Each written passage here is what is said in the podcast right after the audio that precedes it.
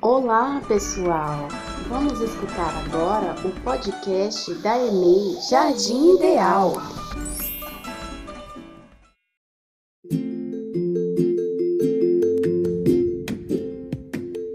Com o objetivo de nos aproximar das famílias e escutar o que as crianças têm a nos dizer sobre o que pensam e sentem,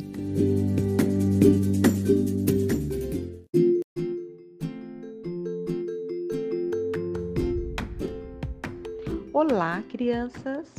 Hoje vamos falar sobre a raiva, esse sentimento que muitas vezes surge quando ficamos bravos com alguém ou quando não conseguimos algo que a gente tanto quer.